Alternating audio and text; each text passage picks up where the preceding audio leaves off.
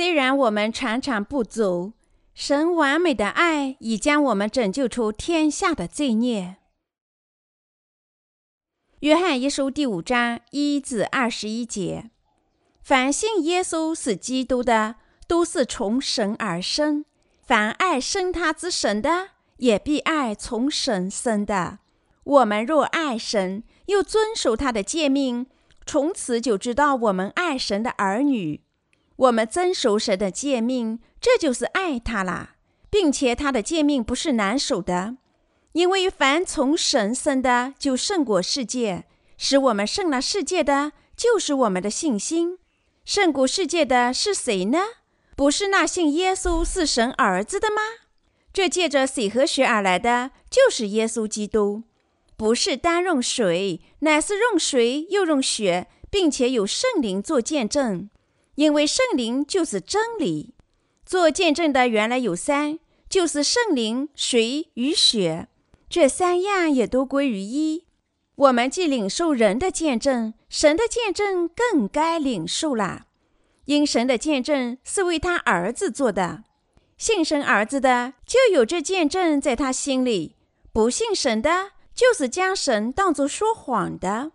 因不信神为他儿子做的见证，这见证就是神赐给我们永生。这永生也是在他儿子里面。人有了神的儿子，就有生命；没有神的儿子，就没有生命。我将这些话写给你们信奉神儿子之名的人，要叫你们知道自己有永生。我们若照他的旨意求什么，他就听我们。这是我们向他所存坦然无惧的心。既然知道他听我们一切所求的，就知道我们所求与他的无不得着。人若看见兄弟犯了不至于死的罪，就当为他祈求，神必将生命赐给他。有至于死的罪，我不说当为这罪祈求。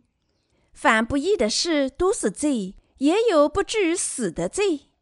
我们知道，凡从神生的，必不犯罪；从神圣的，必保守自己，那恶者也就无法害他。我们知道。我们是属神的，全世界都握在那恶者手下。我们也知道，神的儿子已经到来，且将智慧赐给我们，使我们认识到那位真实的。我们也在那位真实的里面，就是在他儿子耶稣基督里面。这是真神，也是永生。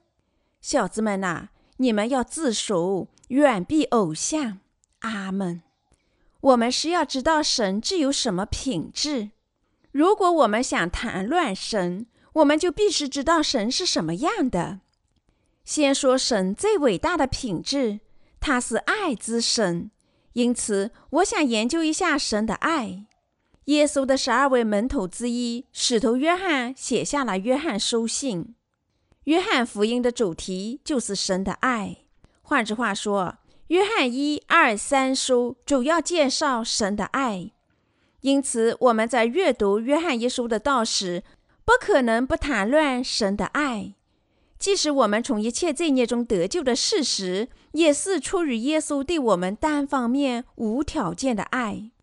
就像我们一直强调的那样，神的爱心没有条件。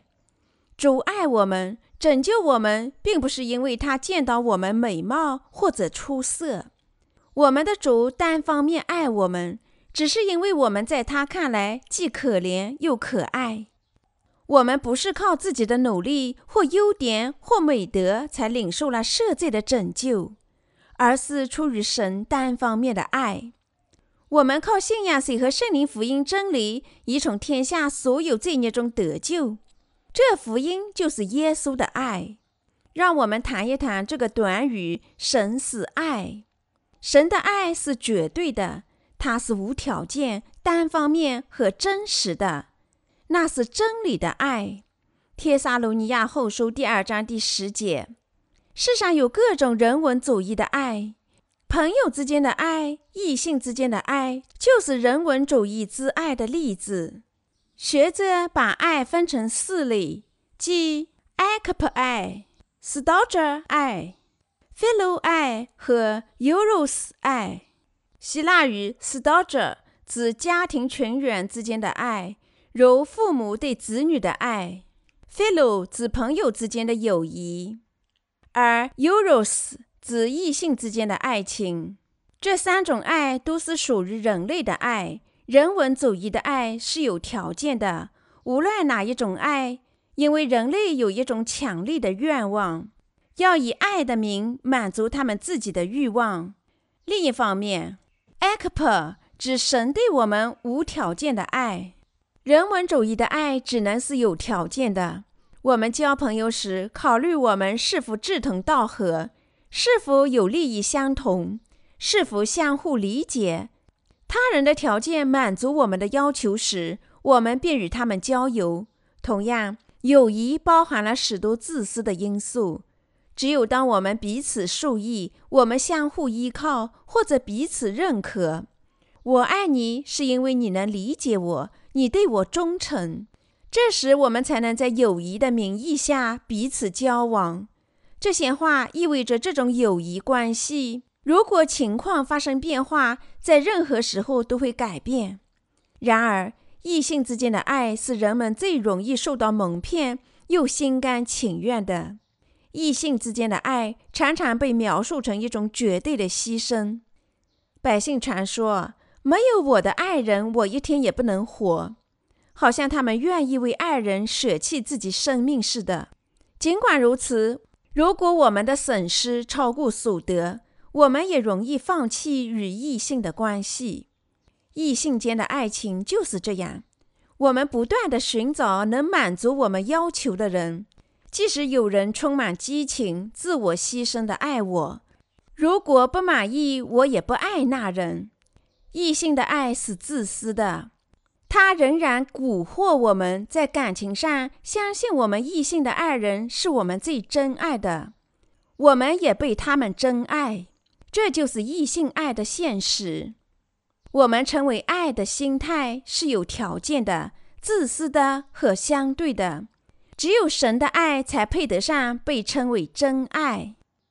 什么爱才是神的爱呢？神向我们倾注了他的爱，并不是要求得到回报。神爱我们，并非想从我们这里获得同等的爱。神无条件的拯救了我们，因为他要赐予我们他的爱心、恩典、福气和荣耀。神只希望我们敞开心扉，让神的爱进来。为了将我们拯救出所有的罪孽，神差遣耶稣来到世上，叫他接受施洗约翰的洗礼。耶稣接受洗礼，斩下了堕落人类的一切罪孽。当耶稣把我们的罪孽背负到十字架上，我们主对我们的爱就完全展现给我们了。虽然百姓不信神，不靠神，在生活里顺从肉体的情欲，但主怜悯这些人。神以肉身降临于世，亲自实践了他的爱，把他的异行记载在圣经里，使我们都能亲眼目睹，亲口为他做见证。神做了这一切，使任何人都知道他的爱。神出于他无条件和单方的爱，他希望我们永生，接受他绝对和有价值的爱。耶稣希望这样的结果。因此，他借着水和圣灵拯救了我们。水和圣灵的福音是神白白赐予我们的拯救，是最有价值和无条件的爱，是复兴天下所有百姓的生命真理。如果耶稣的爱有条件，那么即使这个条件也有益于我们过上充满神赐福的生活，那就是耶稣的爱。亲爱的信徒朋友们。我们信仰耶稣基督作为我们的救世主。我们做了神自己的百姓，是出于我们自己的优点吗？神爱我们，是因为我们卓越的侍奉神，做了神赏识的事情吗？完全不是这样。如果真是这样的话，我们这些在肉体上不足、有缺陷的人，不应得到耶稣的爱。相反，世上的其他人更应得到这样的爱。有一句话是这样说母爱的：在刺猬的眼里，小刺猬是世界上最优秀的动物。这就是母爱，无论它的孩子是好是坏。这就是神的爱，他拯救了我们，他因为爱而爱我们。这也是耶稣的爱，是我们信仰的基础。耶稣的爱是我们信仰的框架和基础。我们把信仰之屋建立在信仰耶稣绝对无条件和单方面爱心的基础上。在耶稣的爱里有真侍奉、见证、赞美和祈祷。如果我们忽略神对我们无条件的拯救之爱，我们对主的一切崇拜和侍奉都是一钱不值。我有时候想，什么东西对我最重要？什么对我们的会众最有价值呢？什么对神的拯救最珍贵呢？我们心里应铭记最重要的东西是什么呢？那就是水和圣灵的福音。承认神出于他无条件的爱心收养我们做他自己的子民，他借以涂抹我们所有的罪孽，出于单方面对我们的爱收养我们作为他子女的水和圣灵福音，成了我们心里永远不变的光。即使我们忘却其他任何东西，我们在心里绝不应该忘记耶稣的爱。他把我们拯救出所有的罪孽。水和圣灵福音作为神的爱，已在我们心里占据重要的地位。我们绝不会忘记。你们也是这样吗？其他任何东西都不能在我们心里代替它。实际上，我们赞美的好坏，我们祈祷的好坏。或者我们侍奉福音好坏并没有关系，这些东西任何时候都会改变位置。但是我们主借以拯救我们的绝对的爱，应始终占至每个人价值观的最高位置。耶稣出于对我们的爱，借着谁学和圣灵拯救我们的拯救之恩典，已完全充满我们的心，因为我们借耶稣的爱已完全得救。我们心里没有资格骄傲或者自欺，只能充满感激。神的诫命就是要我们彼此相爱。在今天的经文里，使徒约翰讲述了神的诫命：凡信耶稣是基督的，都是从神而生；凡爱生他之神的，也必爱从神生的。我们若爱神，又遵守他的诫命，从此就知道我们爱神的儿女。我们遵守神的诫命，这就是爱他啦，并且他的诫命不是难守的。约翰一书第五章一至三节，所有这段经文告诉我们有关爱，也就是说，神的诫命对于我们来说只是爱。神的诫命规定我们在神面前应遵循的东西。那么我们在神面前应遵循什么诫命呢？那就是神的爱。可以说，神的爱也是神的诫命。在耶稣拯救我们后，耶稣最强调的诫命是我们要爱神，爱他的百姓。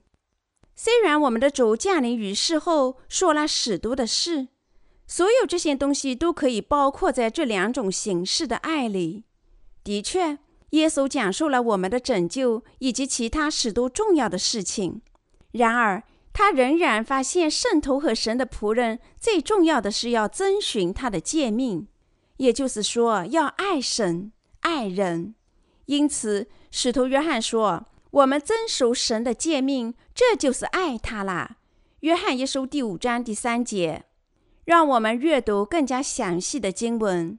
那些领受罪孽得赦的人应遵守什么诫命？亲爱的信徒朋友们，正如你们所知。律法包括六百一十三条，这六百一十三条最基本的部分是十诫。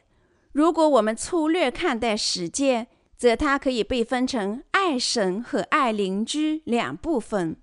神出于他的爱，已经借着水和圣灵拯救了我们，并赐予我们十诫。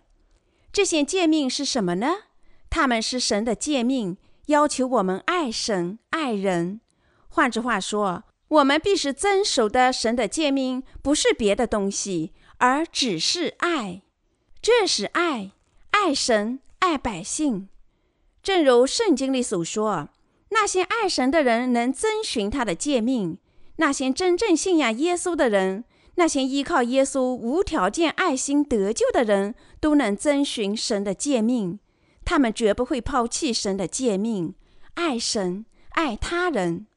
有时我听那些所谓的已经领受罪孽得赦的人说，律法只在人领受罪孽得赦前才有效，因此人领受罪孽得赦后，律法便对他们不起作用了。但是我们应确信，如果我们在领受罪孽得赦后抛弃神的诫命，则我们仍过着错误的信仰生活。我们的主说过。莫想我来要废掉律法和先知，我来不是要废掉，乃是要成全。马太福音第五章十七节。我们走的来到不应被理解废除律法，相反，我们应懂得我们的主来是成就律法。那么，为什么说律法要成全而不要废掉呢？神的律法及他的诫命表示我们有义务爱神和爱他人。律法不是为了消除，而是为了更加坚定。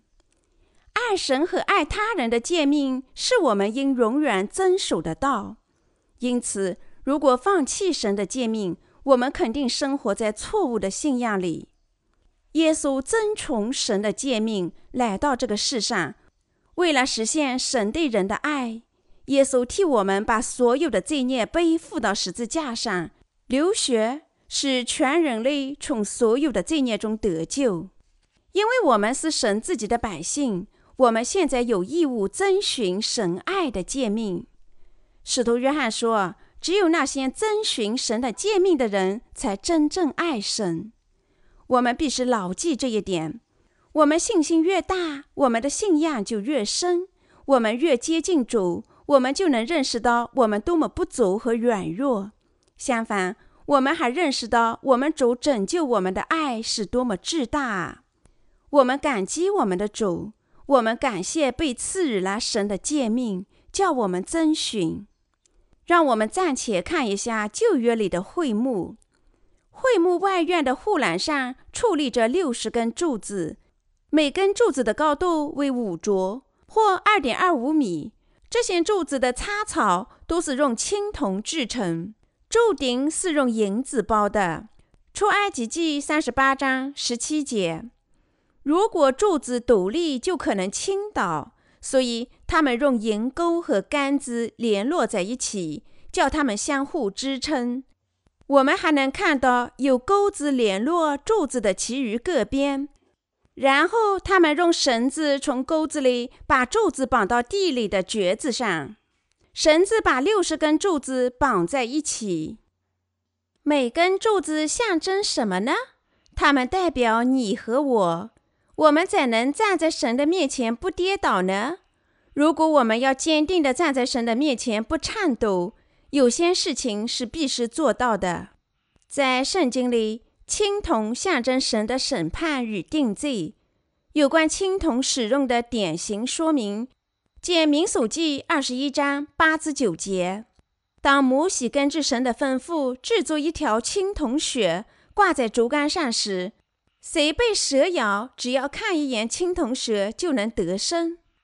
这里青铜蛇指我们的主耶稣，他替我们被钉在十字架上，担当了人类所有的定罪。由于罪孽，我们在神面前理当接受可怕的审判。如果不是出于神单方面的爱心，我们在神面前已经受到罪孽的审判了。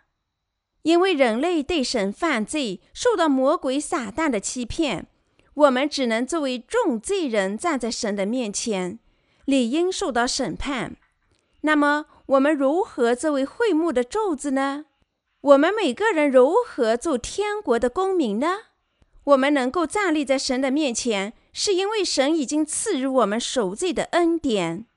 因为神的爱心，我们此时能够站立在神的面前。虽然我们原本注定因罪受审，但我们能因信站在神的面前，因为他已经赐予我们拯救的恩典。在圣经里，银象征着神的恩典。当我们思考柱底的铜座以及遮盖柱头包裹的银子，我们肯定知道银象征着赦罪的恩典。我们有罪，肯定在地狱之湖里受折磨。我们必须为自己的罪孽领受定罪与审判。但相反，神已经赐予我们拯救的礼物。当我们看到用银包裹的造假木柱头时，我们相信这象征着神的恩典及罪的赦免，就像走用银包裹柱子一样。他已经赐予我们拯救的恩典，使我们能站在神的面前，而不是为我们所犯的罪受审。虽然我们在神的面前是罪人，理应为我们的罪孽受到猛烈的审判并死亡。但神借着他的恩典的爱心，替我们接受了罪孽的审判。神爱的恩典就是这样，我们人类没有别的选择，只能下地狱，接受对我们罪孽公义的定罪。然而，神甚至在创世之前就已经计划收养人类作为他自己的子女了。因此，神向人类倾注了他单方面和绝对的爱。神差遣他唯一的儿子到世上，把我们所有的罪孽都转嫁到他自己身上。神唯一的亲儿子耶稣基督接受洗礼，把我们一切的罪孽都转嫁到他自己身上。他为我们的罪孽担当一切的审判。耶稣基督爱心之真神，心甘情愿地替我们死去，赐予我们拯救的恩典。我们的主接受施洗约翰的洗礼，担当天下所有的罪孽。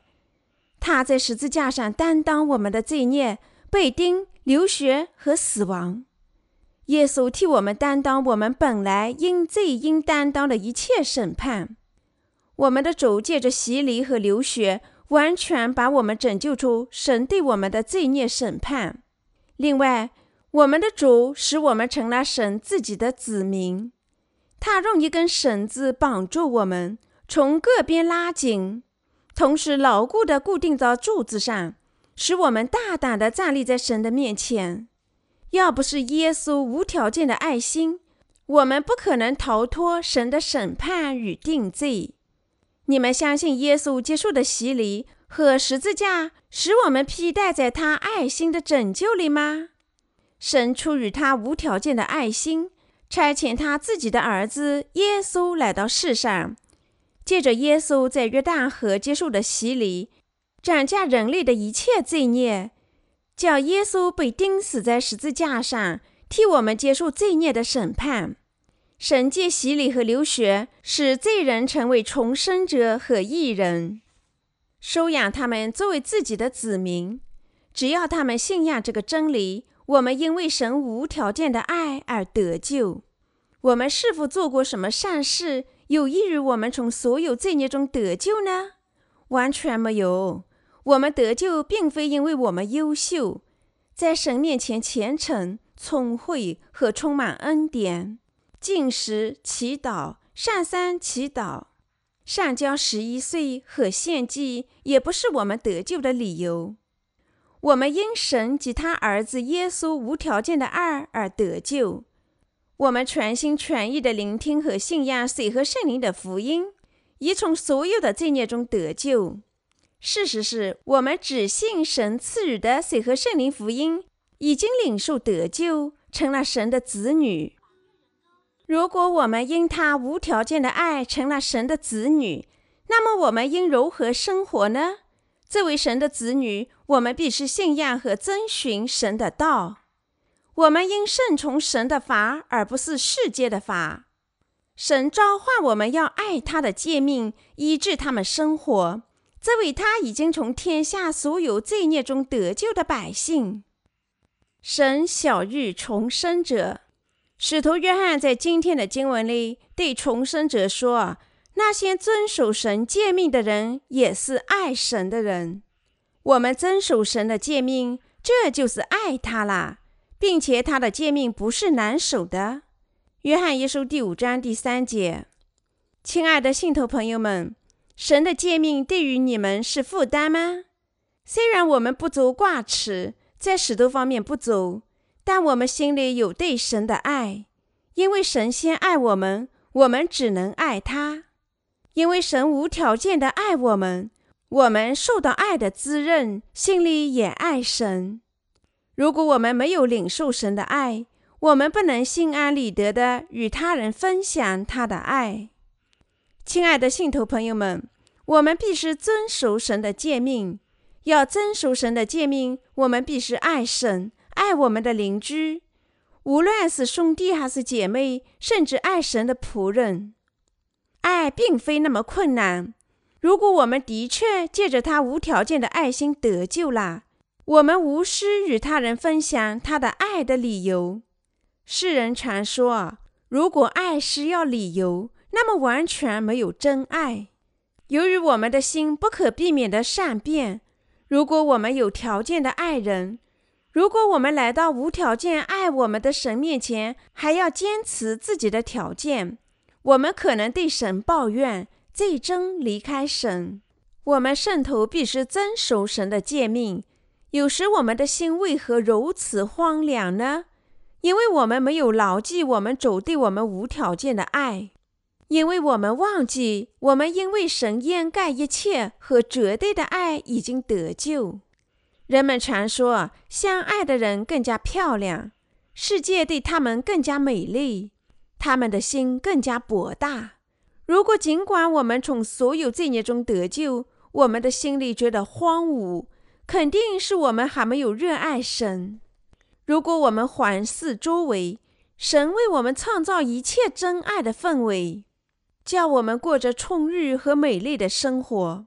神已经赐予我们他至大的爱，使我们爱神、爱他人以及兄弟姐妹。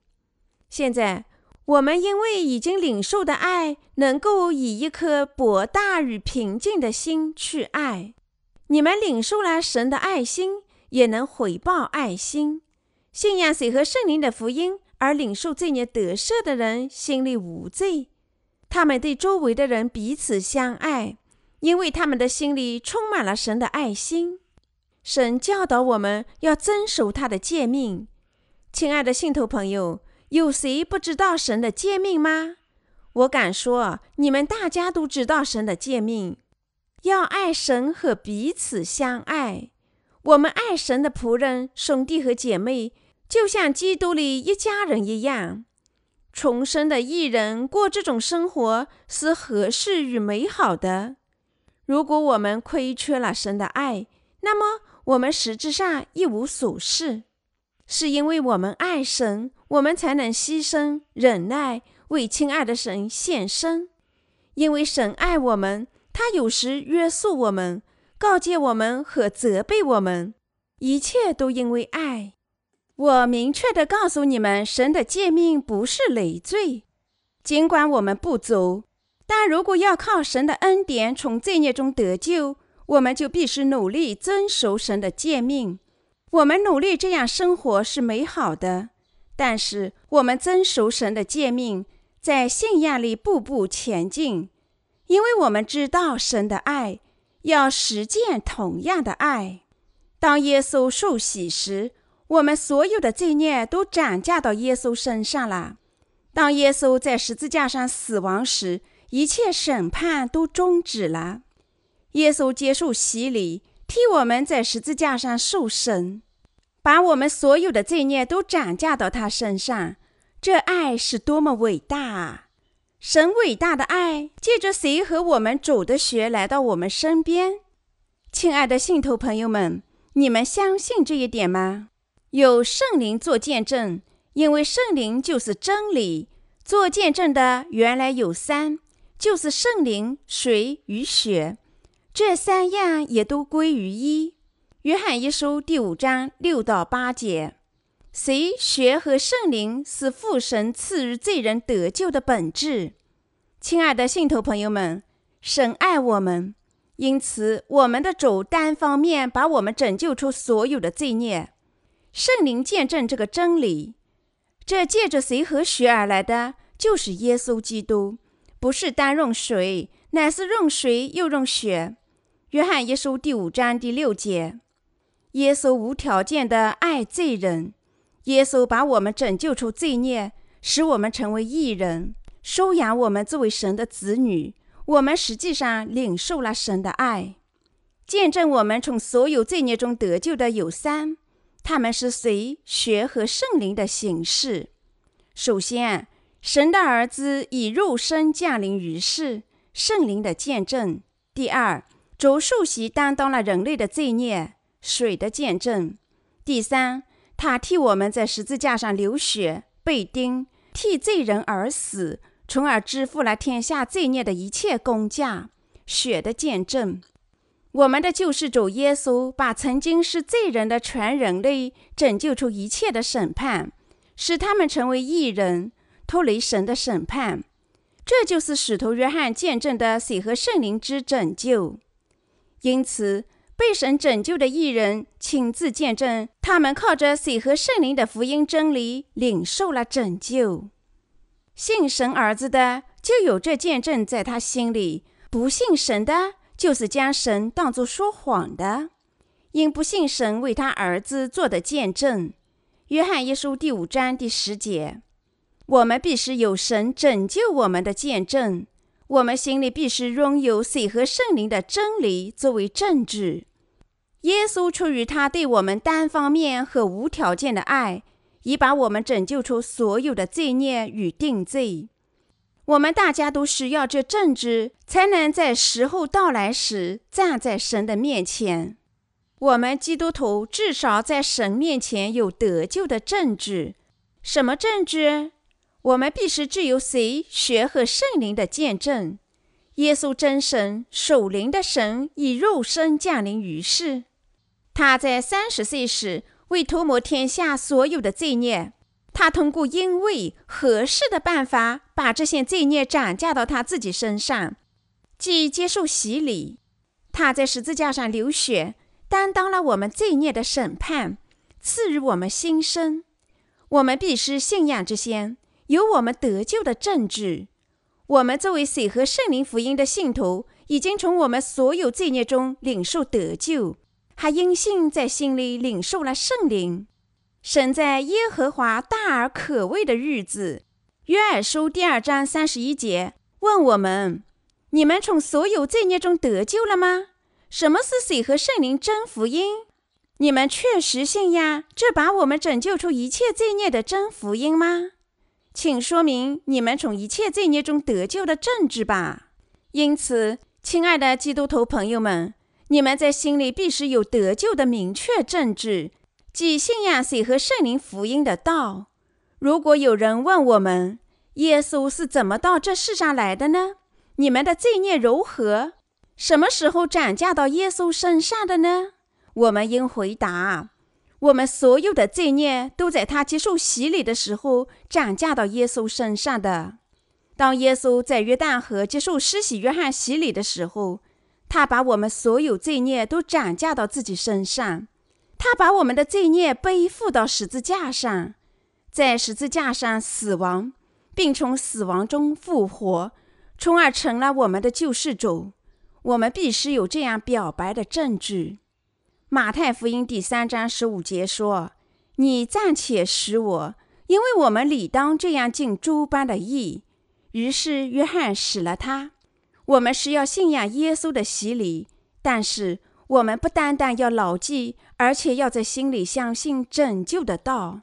耶稣就这样涂抹了我们所有的罪孽，正如他在约翰福音十九章三十节中说的：“成了。”他还在希伯来书第十章十八节中说：“这些罪过既已赦免，就不用再为罪献祭了，因为我们主单方面涂抹了我们所有的罪孽。”我们心里必须有道的证据，我们绝不会再因罪下地狱。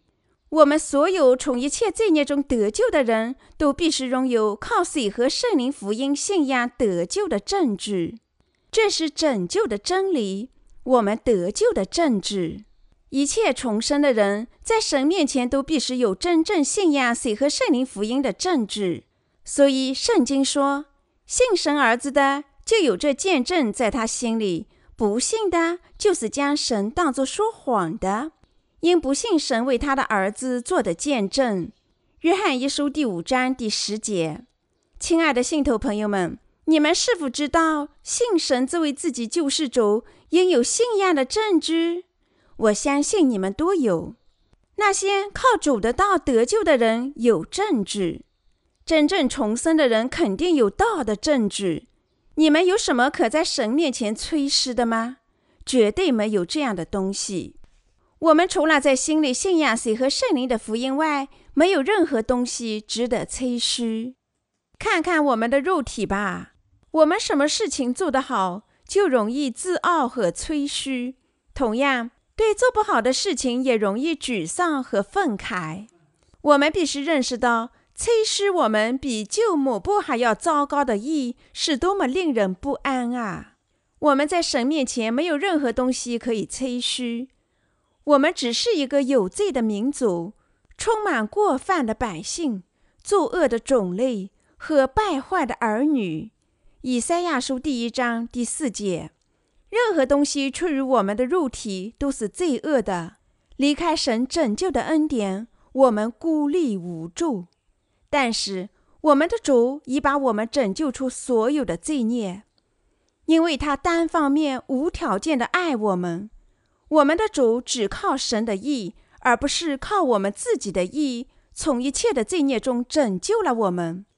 水和圣灵的福音现在就在我们心里，使我们无罪。赐予我们新生的就是我们的主，所以我们只能承认：神啊。你拯救了我，因为你爱我。我们得救的标准正是水和圣灵的福音。亲爱的信徒们，你们得救甚至零点一的必要条件是出于我们自己的优点吗？要求我们身材高大才能得救吗？我们身材多么标致有没有关系？我们的肌肉力量影响我们的得救吗？我们的情势是我们得救的因素吗？我们肉体的东西能增强我们得救的机会吗？这些都无助于我们在神面前领受得救。无论我们是否对细微的挑衅容易激怒，我们是否像新娘一般，我们是否行为天真无知，我们是否不正当，或者我们是否有暴力倾向，所有这些对于领受这孽得赦都没有关系。任何东西出于我们的肉体，都无助于我们得救。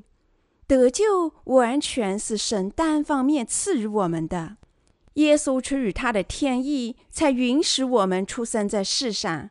当我们照镜子时，我们在自己看来并不觉得可爱，但神认为我们非常可爱，因为他已经借着无条件和单方面的爱拯救了我们。你们相信我们的主借着谁学和圣灵，借他无条件和绝对的爱，涂抹我们所有的罪孽吗？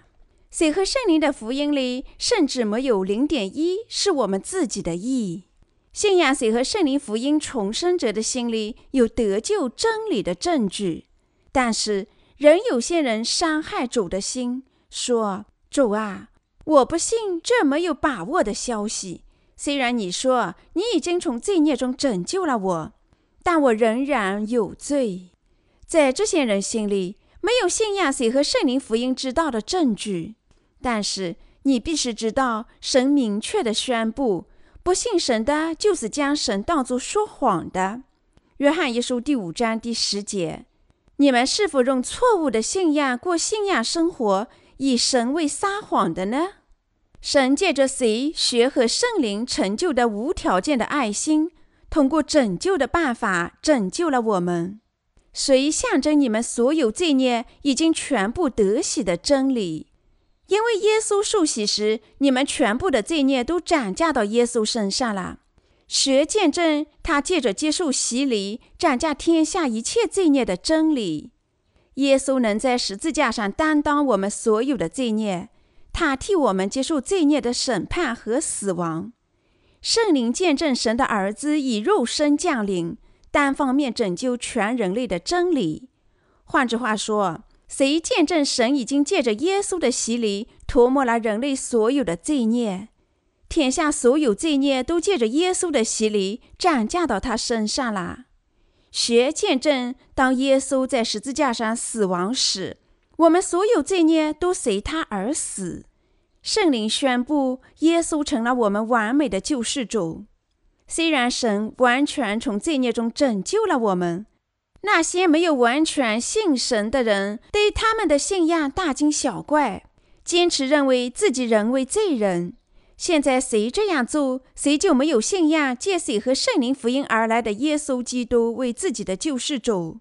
如果他们只信仰谁学和圣灵的见证，即使这些人也能完全从他们所有的罪孽中得救。在那些信仰谁学和圣灵已经转嫁我们过去、现在和未来所有罪孽的人心里，有圣灵之助。这圣灵见证我们不再有罪啦。那些信仰谁和圣灵福音真理的人，在任何时候都无罪。如果我们在谁学和圣灵福音的信仰中遗漏三项中的任何一项，我们都不能完全领受罪孽得赦。然而，有些人不信谁学和圣灵的完全见证，而是有选择的信仰他们。三者中漏掉这项或者那项，为此他们心里没有把握自己是否已经完全从一切罪孽中得救了。对于那些信仰谁和圣灵福音的人来说，这福音成了他们得救的证据；但对于那些还没有得救的人来说，谁和圣灵的福音。成了他们还没有得救这个事实的证据。如果你们信仰鲁莽，漏掉三项见证中的任何一项，你们心里肯定有罪。这也是你们还没有领受罪孽得赦这个事实的明确证据。你们心里保留这些罪，就觉得烦恼；相反，那些确实已经从你们罪孽中得救。心里真正自由的人，信仰谁学和圣灵的福音。耶稣单方面涂抹了我们所有的罪孽，即是最小的罪。耶稣没有事先和我们商议，而是单方面涂抹我们所有的罪孽。耶稣担心无法回答的尴尬，担心我们说：“请不要问，我无法回答。”他借着水的洗礼和十字架上流血，以及圣灵。单方面从所有罪孽中拯救了罪人，亲爱的信徒朋友们，你们信吗？我们主涂抹我们一切罪孽的目的，就是让我们获得永生。你们必须信仰水和圣灵的福音。神已赐予我们永生。使徒约翰告诉我们这些，是为了让我们知道我们自有永生。约翰一书第五章十三节。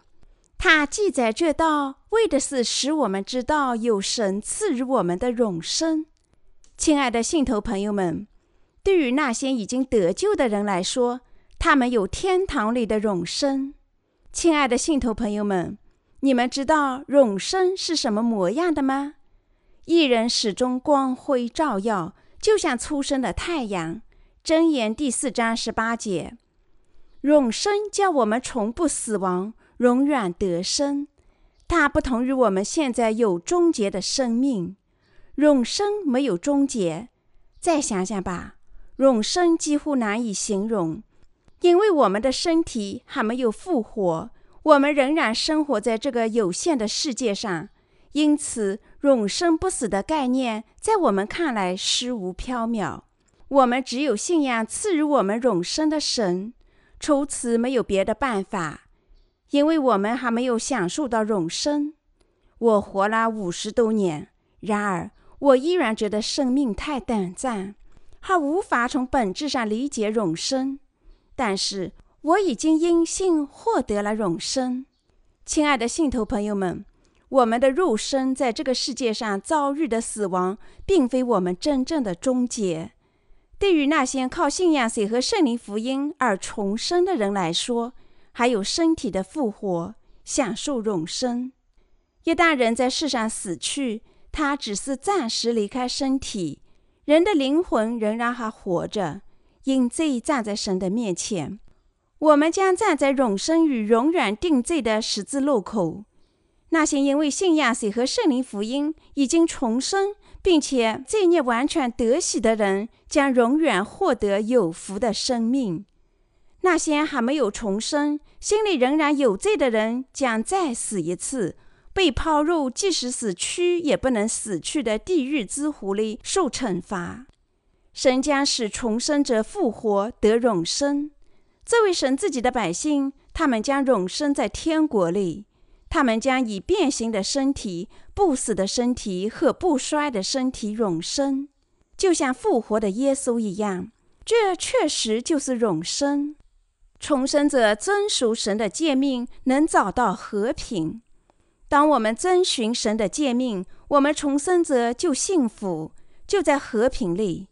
当我们坚持和遵守神诫命的道，爱神、爱他人时，我们的心便喜悦。我们在心里大胆无畏，我们在心里有和平。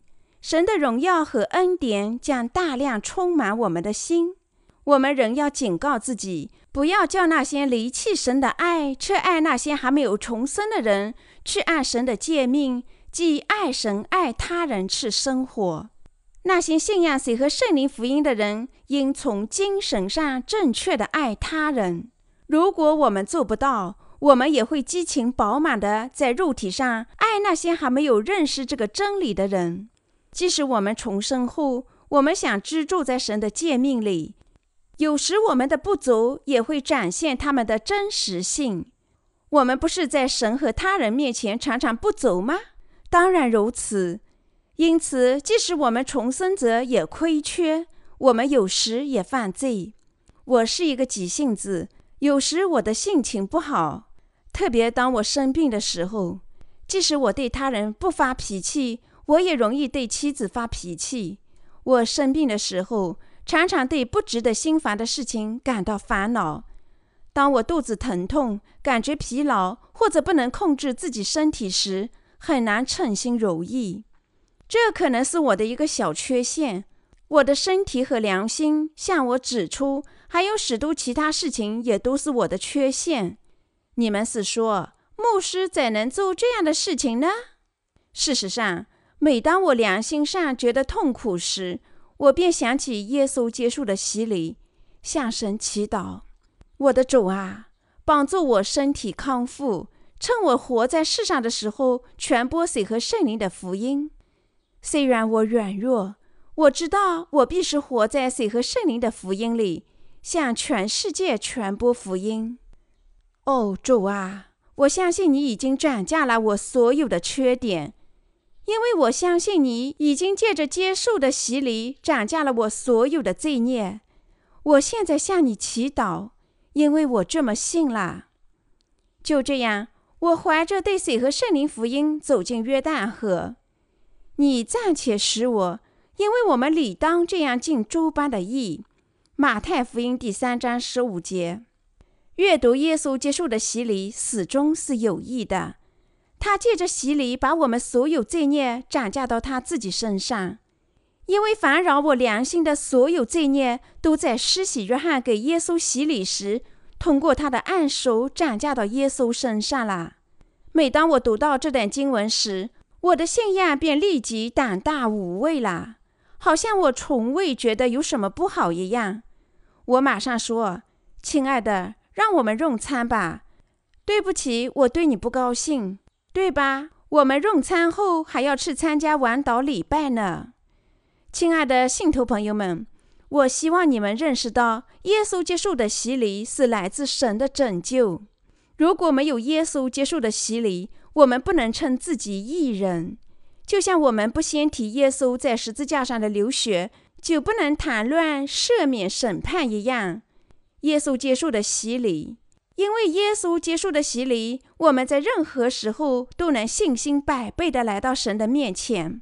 因为耶稣接受的洗礼，我们能问心无愧的受立在神的国里，就像会幕周围六十根柱子一样，向神表白：“主啊，我是异人，我是你们的仆人，我是你自己的百姓。”信徒在心里胆大无畏。因为他们信仰借水和圣灵从一切罪孽中拯救他们的主，因为耶稣借他的洗礼把我们所有的罪孽都转嫁到他自己身上，我们能大胆的生活，信心百倍的向神祈祷。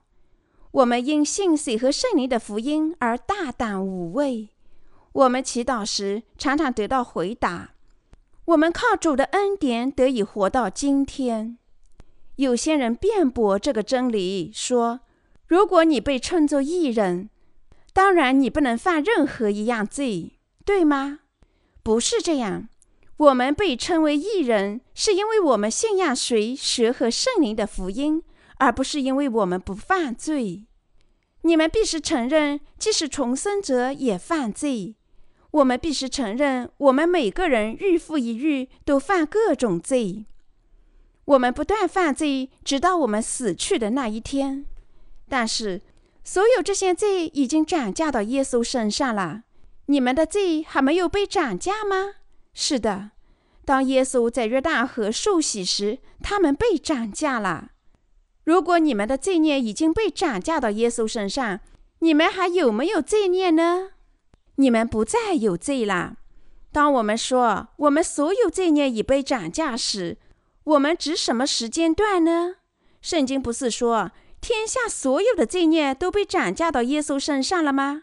如果天下所有罪孽都被转嫁到耶稣身上，你们毕生的罪孽不也被涨价了吗？我们无罪啦！我们满怀信心地站在神的面前，因为我们犯下和至死要犯的一切罪孽都已经涨价到耶稣头上了。耶稣知道我们到死的那一天都会犯罪，他把我们所有罪孽都转嫁到他自己身上了。如果我们说我们不犯任何的罪，我们便以耶稣为撒谎的，进而以耶稣的义为不义。我们只能因信说自己无罪。如果耶稣没有受洗，我们怎能承认这样的信仰呢？然而，在今天的基督教里，有许多假传教士，他们教导会众不可再犯罪。他们的会众因为极度惧怕罪孽，而到神的教会里请神涂抹他们一切的罪孽。但这些假传教士只告诫信徒做悔改的祈祷，做大量的献祭、服务血区，而不会告诉他们赦罪的道。他们是掠夺者，吞噬那些来寻找神爱和神意之人的身体与精神。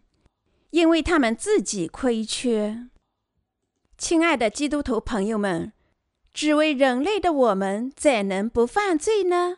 只是人类的我们怎能在身体上和良心上不犯罪呢？我们犯有各种各样的罪，那么我们怎能说我们也是异人呢？因为耶稣出生于他单方面和无条件的爱，化身为人。以肉身降临于世，他因此借水和血完全斩价了我们的罪孽，以及对这些罪孽的审判，我们才能因信被称为义人。我们是义人，我们因信成了义人，我们事实上无罪啦。既然我们所有的罪孽都已斩价到耶稣身上，我们怎么还有罪呢？你看到耶稣受洗了吗？你们看见了吗？当然，我看见了。你怎么看见了呢？你在场吗？当然，我在场。你怎么可能在场呢？你在对我撒谎。我是通过圣经的道，永远不变的真理之道看见的。当我阅读神的道时，它就是这样写在圣经里面的。亲爱的信徒朋友们，我们因信神写成文字的道而大胆无畏。看到错觉不会相信，但看到或者读到成文的道时就大信了。现在，让我们从头读一读今天来自约翰一书第五章十六节的经文：人若看见弟兄犯了不至于死的罪，就当为他祈求，神必将生命赐给他；有至于死的罪，我不说当为这罪祈求。凡不义的事都是罪。也有不至于死的罪，《约翰一书》第五章十六至十七节，有两种罪，一种是致死的罪，另一种是不至于死的罪。一种罪不至于死，另一种罪至于死，下地狱。我们因为软弱所犯的一切罪孽被涂抹了，不会把我们引向地狱。如果这样，你们知道什么罪实际上至于永远的死亡吗？不信谁和圣灵的福音，即耶稣无条件爱心的体现，正是应得永远毁灭的罪。不信谁和圣灵的福音，既不承认耶稣降临于世，借他的洗礼和十字架上的流血，无条件涂抹了我们所有罪孽，正是致死的罪，即应该永远被定罪的罪。使徒约翰告诉我们这点。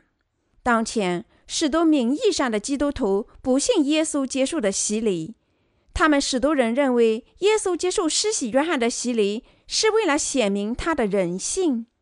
他们争辩耶稣用“尽管如此，你当为我施洗”的话回答施洗约翰，不是出于别的和虚假的话，真令人悲伤。亲爱的信徒朋友们。你们没有看到耶稣的话，你暂且使我，因为我们理当这样尽周班的义吗？周班的义象征完全公正或者公平，因为意思是说，按记载在旧约中按守同样的办法。这段经文承认耶稣接受施洗约翰的洗礼，借这样一种义的办法，涂抹了全人类所有的罪孽。我们的主通过这段经文宣布：“我已经涂抹了你们所有的罪孽，使你们成了义人。我是通过接受施洗约翰的洗礼实现的。现在，无论谁信仰这个真理，都将领受完全的拯救。这就是水和圣灵的福音。你们现在懂得水和圣灵的福音吗？洗礼的一种原意是转嫁罪孽。”那么，因为是什么意思呢？他的意思指按耶稣接受施洗约翰的办法。那么，谁是施洗约翰呢？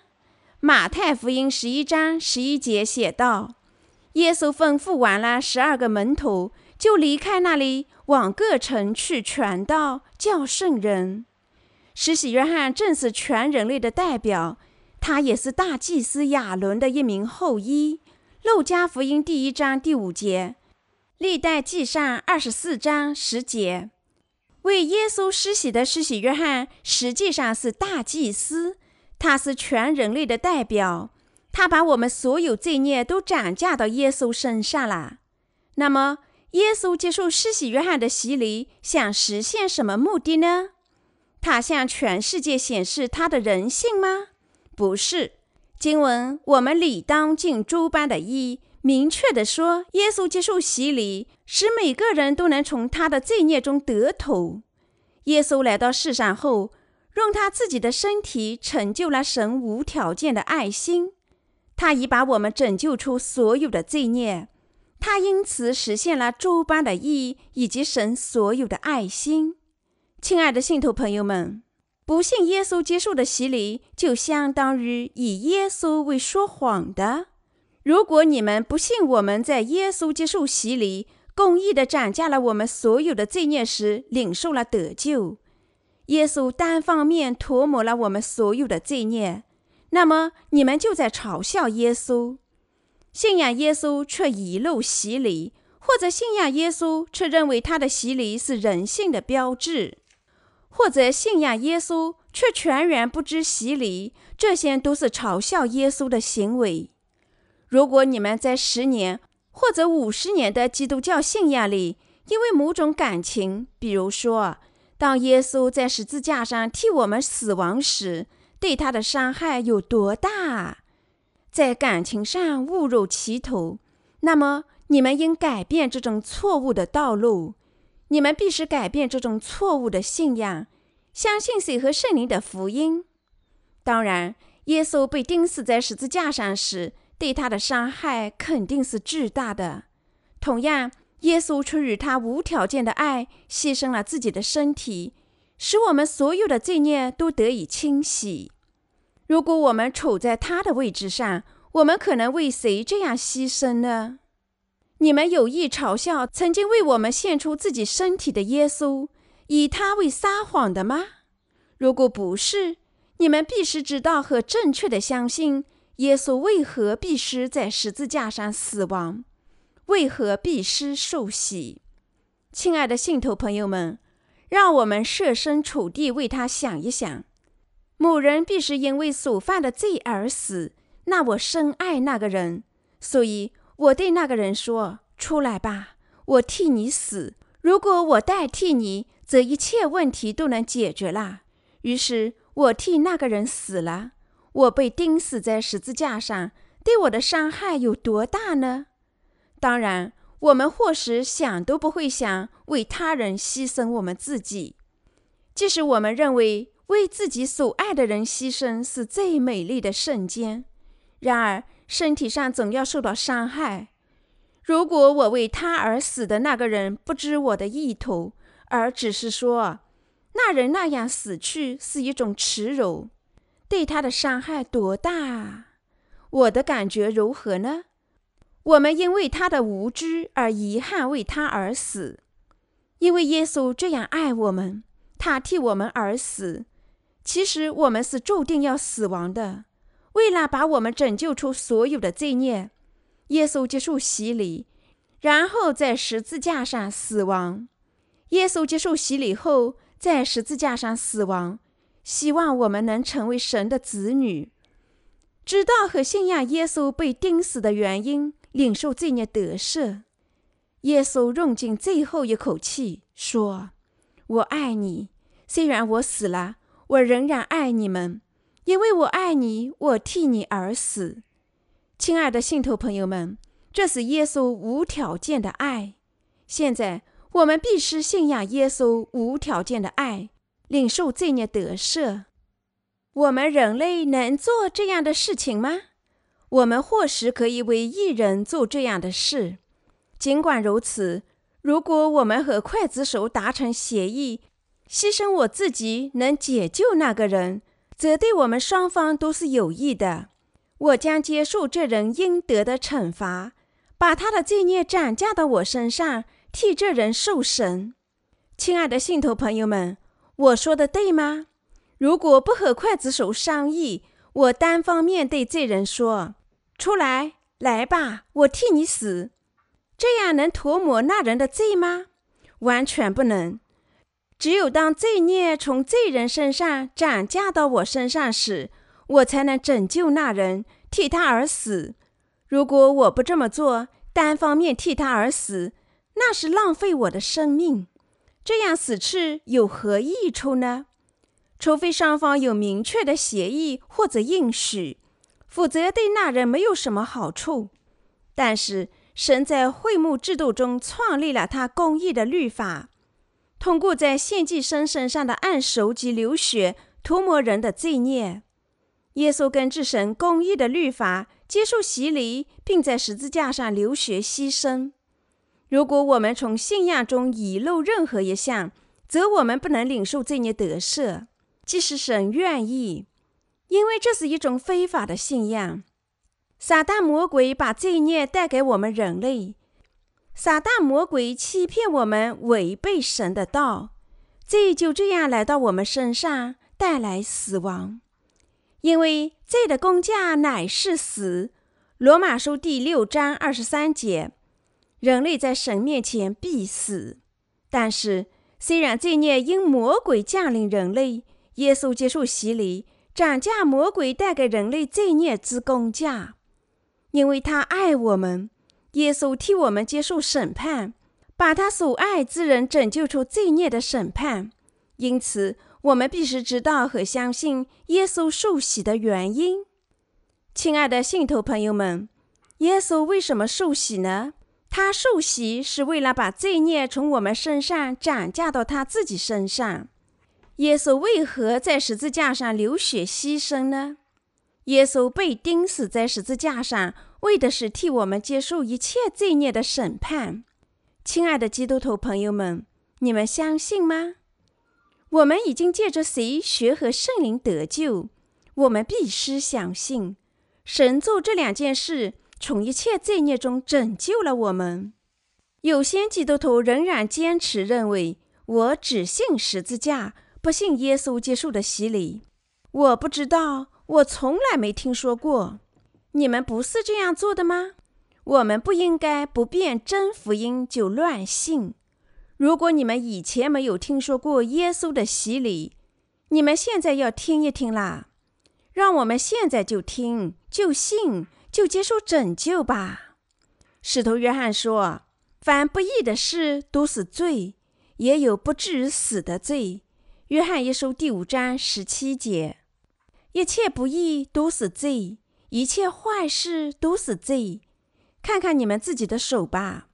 当我们用这些手做好事、做美事、做见证、帮助他人时，我们的手是好的；但用这些手伤害百姓、做坏事时，他们只不过是罪的器具。尽管如此，圣经说有些罪不至于死。什么罪不至于死呢？因为神出于他的爱，已经担当我们的罪孽。有些罪不至于死。至于死，唯一的罪就是不信耶稣之拯救的罪。这拯救是靠着谁学和圣灵来实现的？不信耶稣在洗礼时涨价我们的罪孽，不信耶稣在十字架上死亡时担当我们罪孽所有的审判，都是罪人致死的罪。我们在思想上和肉体上所犯的一切过犯，在神面前都是罪。但是这些罪不会使我们死亡，因为我们的主已经借他的洗礼斩价了天下所有的罪。耶稣接受洗礼后，使徒约翰为他做见证：“看哪，神的羔羊，除去世人罪孽的。”约翰福音第一章二十九节。我们在身体上犯的罪，我们在心灵上犯的罪，以及刺痛我良心的罪。天下所有这些罪，都在耶稣在约旦河接受洗礼时被斩价了。耶稣这样受洗，斩价了我们的罪孽，在十字架上死亡，担当我们所有的罪孽，结束了他三十三年的世人生活。耶稣在死的时候说：“成了。”他担当我们罪孽的一切审判。同样，耶稣借着水和血，把我们拯救出所有的罪孽。亲爱的信徒朋友们，我们不能犯至于死的罪。有没有人这样想？如果我信耶稣，为什么还有罪呢？非常奇怪。如果我信，为什么还有罪？这些信徒的意思是说，即使他们信得好，千方百计按神的道去生活，做许多悔改的祈祷，却不知道自己心里为何还有罪。这是因为他们不知不信耶稣为何受洗的原因。信仰耶稣为自己的救世主，最重要的是要知道和信仰耶稣接受的洗礼。没有耶稣洗礼的血罪，就像热狗没有香肠而成了玉米热狗一样；没有洗礼的福音，就像时钟没有时针一样；没有洗礼的拯救，就像大脑没有脑髓一样。亲爱的信徒朋友们，你们能理解我吗？使人失去赦罪资格，把他引向地狱的罪，就是不信洗礼、十字架和耶稣复活唯一的罪。这不是我自己告诉你的话，而是神的道告诉你的话。约翰一书第五章十八节说：“我们知道，凡从神生的，必不犯罪；从神生的，必保守自己。”那恶者也就无法害他。他是说，那些已经领受得救、从神而生的人不再犯罪了。我们从神生的人不会犯某些罪，什么罪呢？他指我们不能否定从罪孽中得救。这得救是耶稣借着水和血成就的，你们懂吗？我们不能否定水和圣灵的福音。如果你们在领受水和圣灵的福音后犯罪，那完全是你们的过错，不能因此否定耶稣赐予我们的拯救。如果我们在身体上和思想上犯罪，又活在肉体里，这只是由于我们的不足。谁学和圣灵的福音没有任何的过错。当我们因信走进约旦河时，所有这些罪孽在任何时候都能被涨价。撒旦魔鬼趁着我们人在世上生活在肉体里，常常煽动我们、试探我们。虽然我们从未完全屈服这些试探，但我们有时候却走得很近。如果我们说我不应该，我真的不应该，则我们已经被试探，在心里犯罪了。那么这些罪就会刺痛我们的良心，你能理解吗？但是我们的主在我们心里保护我们。嗨，你们，你们不是艺人吗？你们心里有罪还是无罪呢？我没有罪，主。那么你们为何如此犹豫不决呢？主啊，那是因为我们非常软弱。还有，我不是你们的主和救世主吗？你们为何如此受蹂躏呢？不要那样吧！我成了你们的主和救世主，你们还亏缺什么呢？我出于对你们的爱心，成就了我的拯救，他还亏缺什么呢？不，什么也不会亏缺，主。那么，请放心吧。我们的主轻轻拍我们的肩，为我们鼓气，保护我们。那么，那恶者怎敢加害我们呢？圣经说，那恶者也就无法害他。约翰一书第五章十八节。亲爱的信徒朋友们，的确，那恶者不能加害接水和圣灵重生的人，就像使徒约翰一样。虽然我们可能在身体上做错事，但我们不能从根本否定耶稣。我们不能否定耶稣赐予我们的拯救。这拯救是出于耶稣无条件的爱心，借水和血成就的。我们不能颠倒我们已成了神子女的这个事实。我们不能说我们又成罪人了，那就对了。我们作为百姓可能不走，但耶稣绝不会不走，因为我们完美的主保护我们，那恶者不能加害我们。因此，谁反对这福音，谁对耶稣接受洗礼的信息就有问题。如果人对洗礼的信仰有问题，他就会有意无意地强调他的行为和自己的意，他千方百计地坚持基督教的理论，他坚持认为一致或者几致被挑选出来的经文最重要，那不是真信仰。只有当我们正确的信仰洗礼时，我们坚持质体的经文才不会出问题。虽然我们可能不走，我们得到的拯救是完美无缺的。亲爱的信徒朋友们，耶稣的爱心是无条件、真实和完美的。我们主以他单方面、体示和绝对的爱，把我们拯救出所有的罪孽。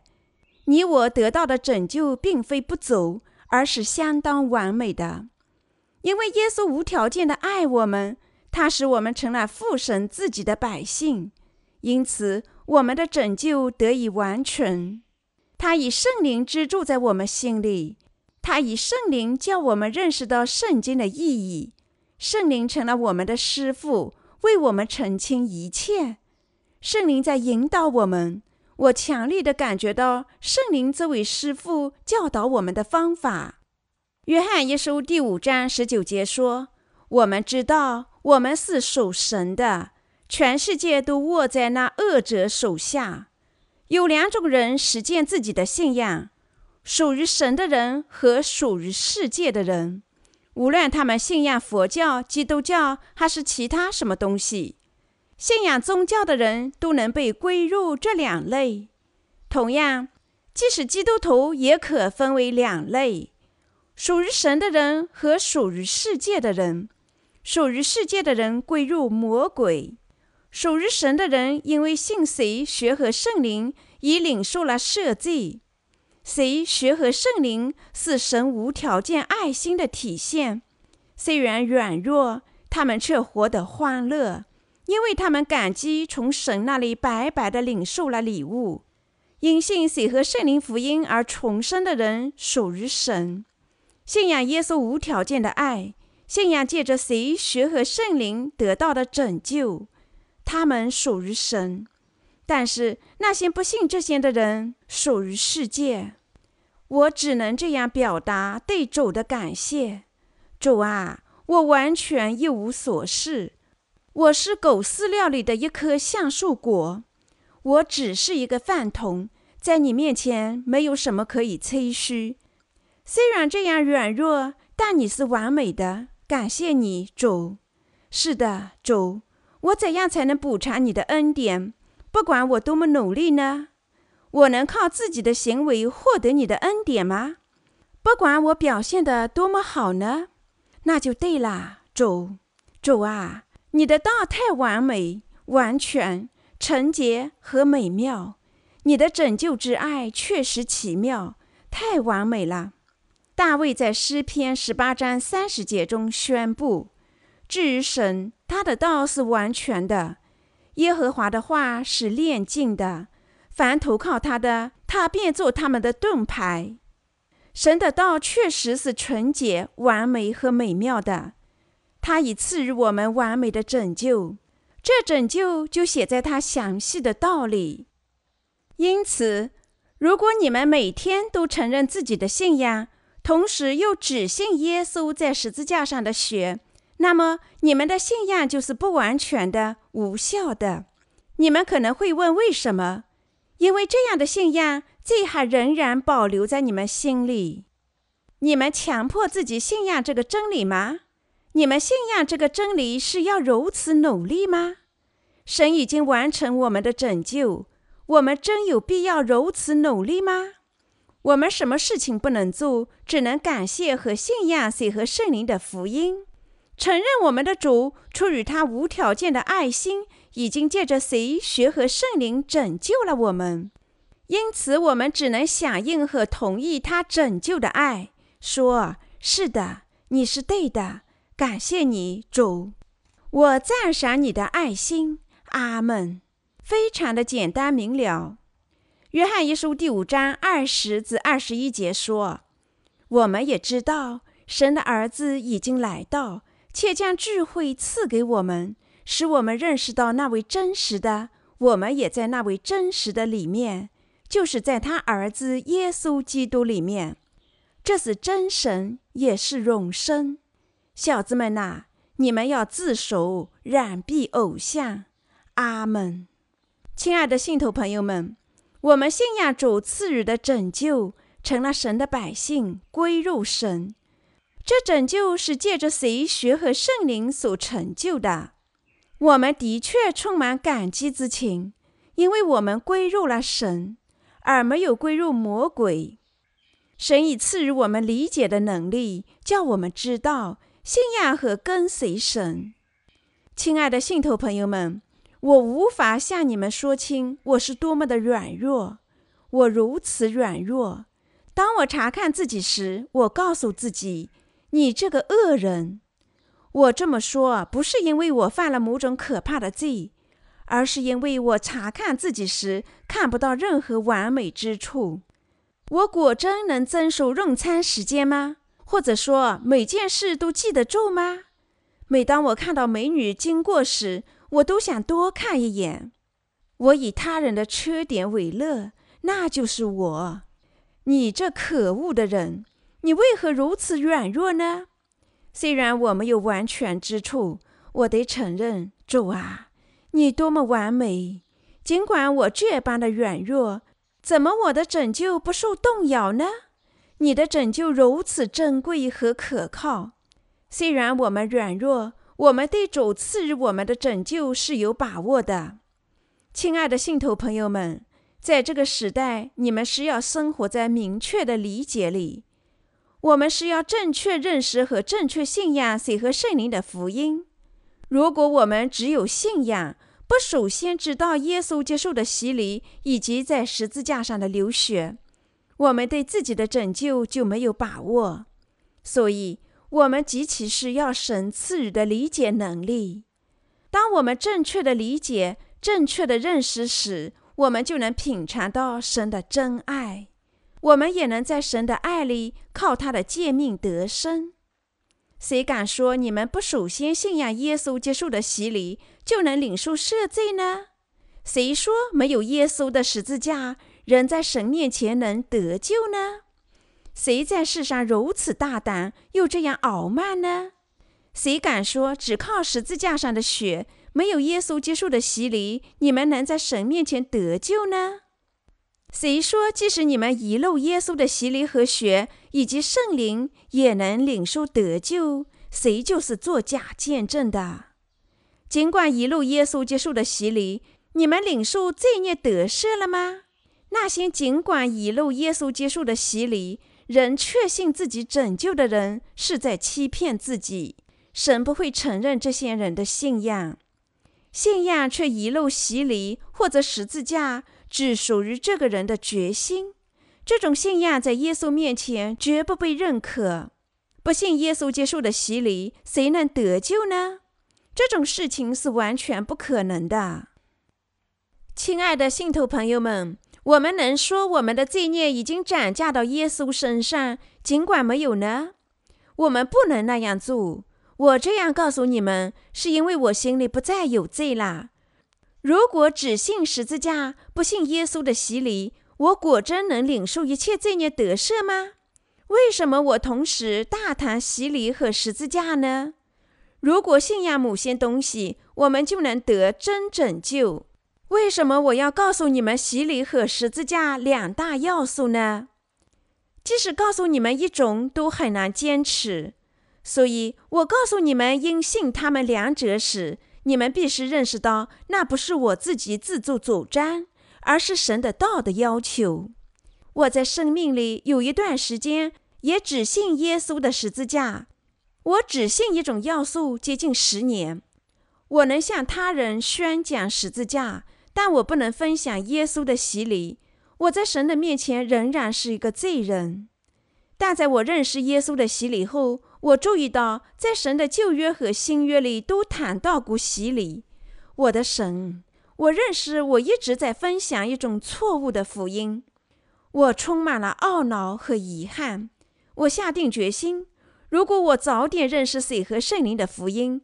在过去十年里，我能向多少人见证这真福音啊？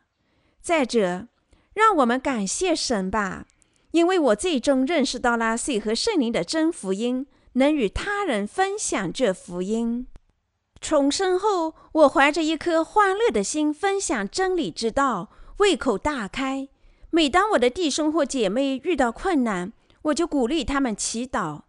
虽然我身体欠佳。不能长时间祈祷，我还是祈祷说：“主耶稣啊，我必须满足我们的这些要求，请满足我们的需求吧。”亲爱的信徒朋友们，有谁坚持认为自己从一切罪孽中领受得救，却没有首先信仰耶稣接受的洗礼呢？没有一个人，一个也没有。甚至保罗也说，他靠着耶稣接受的洗礼领受罪孽得赦。他靠十字架上的流血，从罪孽的审判中得救。罗马书第六章三至六节，加拉太书第三章二十七节。彼得还说：“这水所表明的洗礼，现在借着耶稣基督复活，也拯救你们。这洗礼本不在乎除掉肉体的污秽，只求在神面前有无愧的良心。”彼得前书第三章二十一节。使徒约翰还说，他借着谁学和圣灵得救。约翰一书第五章五到八节。他还坚持认为，罪孽得赦的证据就在于谁学和圣灵里。因此，我们也要这样信仰我们的拯救。你们这样信吗？是的，我相信你们这样信。亲爱的信徒朋友们，如果你们至今的信仰仍然不足，让我们从现在起就根据被写成文字的水和圣灵福音之道去信仰吧。让我们根据主赐予的道信仰耶稣的洗礼及其流血吧。我们的主以肉身降临于世，受洗，在十字架上流血，从所有罪孽中拯救了罪人。我相信耶稣借着水、血和圣灵拯救了所有的罪人。我以真信仰、真心实意的感谢我们的神，哈利路亚。